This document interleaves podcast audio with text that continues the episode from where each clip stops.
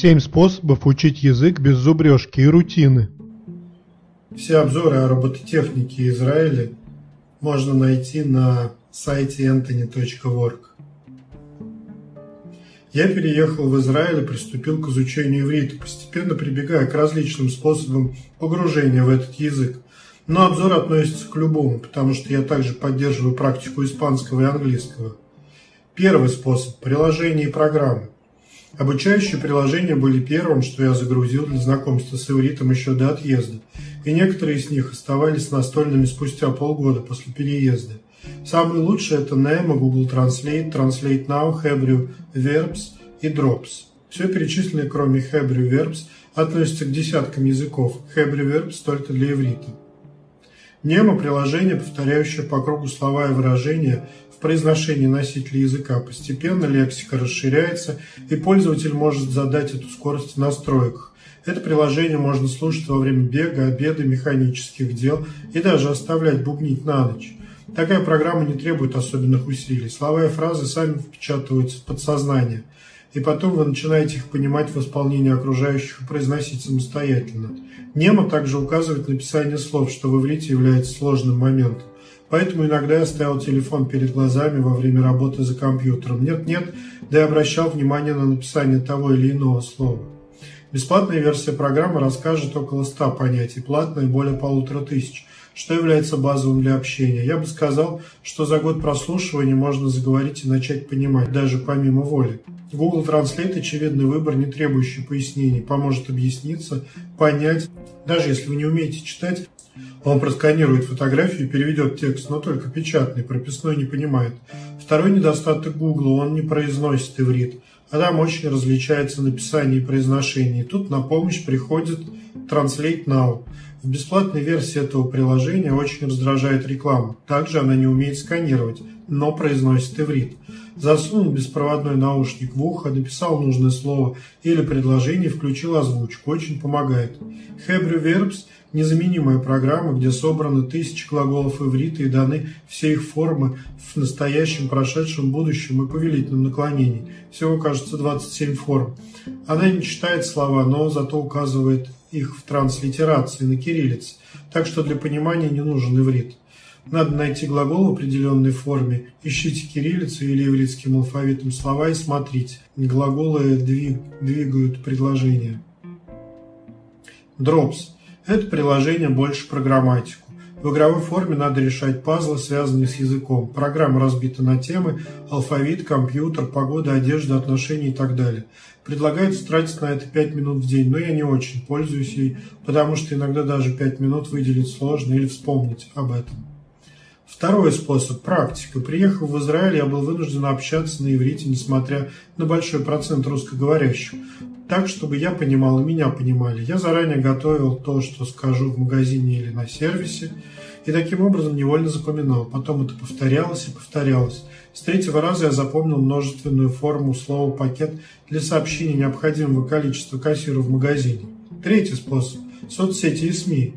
Для иврита я еще до этого не дорос, но использую соцсети для поддержания английского и практики испанского. Сейчас обычно все соцсети и нередко СМИ имеют кнопочку «Перевести», но если вы понимаете язык, как и английский, без перевода, то они неоценимы в двух моментах. Первое – правильное употребление предлогов, порядок слов, устоявшиеся выражения. У меня постоянно проблемы с предлогами в английском. Второе – новая лексика и сленг.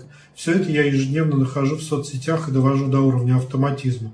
Четвертый способ изучения языка – очное и заочное обучение в специализированном заведении. В моем случае речь об ивритской языковой школе, которую я начал посещать сразу после приезда. Здесь рассказываются правила и применения. Происходит много практики. Даются домашние задания, которые выполнять лень, но через это язык входит в сознание. Так я слышал и запомнил фразы из Немо, но здесь мне рассказали, из чего состоят эти слова, как строятся, как пишутся. Разумеется, этот способ касается любого языка. В этом способе может усматриваться зубрежка и рутина. Однако это зависит от качества учебного заведения. Я не учил слова и формы целенаправленно. Все это усваивалось в процессе. Во время коронавирусного карантина обучение перенеслось в Zoom, и там нам давали домашние задания. Вот это была скучная часть, но после возвращения на очное обучение домашки закончились. Пятый способ изучения языка – видеоуроки. Иногда мне не хватало того, что давала школа и приложение. Тогда я смотрел отдельные уроки на YouTube, которых даже по ивриту не счесть, не говоря о других языках. Обычно эти лекторы пытаются вас привести на свой сайт и продать свои курсы. И если они хороши, то на вполне законных основаниях. Но до курсов я не доходил, а смотрел конкретно интересующие меня сферы. Например, сочетания «с тобой» или «со мной» в иврите сливаются в одно слово. Я нашел такой пятиминутный урок и закрепил. Тоже было с направлением «лев», «ми», «от». Есть отдельный бесплатный урок, я его посмотрел. А вот урок по алфавиту мне не понравился, я бы объяснял это иначе. Шестой способ. Фильмы и сериалы. Это тоже интересный и отличный способ. Так я практиковал английский, испанский, иврит.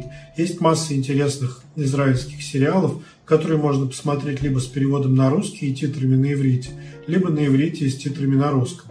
Вначале ничего не понятно, но я читаю титры и слова подсознательно откладываются. Например, в одном сериале речь шла о расследовании, прокурор говорит «сумка закрыта», а в русских титрах читаю «дело закрыто». Таким образом, понимаю, что это такое устоявшееся выражение. Многие слова в фильмах повторяются постоянно, например «скажи» или «ты меня слышишь», «приветствие», «как дела?». Кроме того, фильмы я выбираю интересные, получается совмещать приятное с полезным. Перед турпоездкой в Мексику несколько дней подряд смотрел Декстера с испанской озвучкой, чтобы восстановить в памяти испанский. Потом и в самой Мексике практиковал уже в устной речи. Будь у меня недели четыре в естественной среде, я бы заговорил на нем свободно. Седьмой способ – друзья по переписке или личное общение с носителем языка. Этот способ частично пересекается с практикой и соцсетями, но немного иной.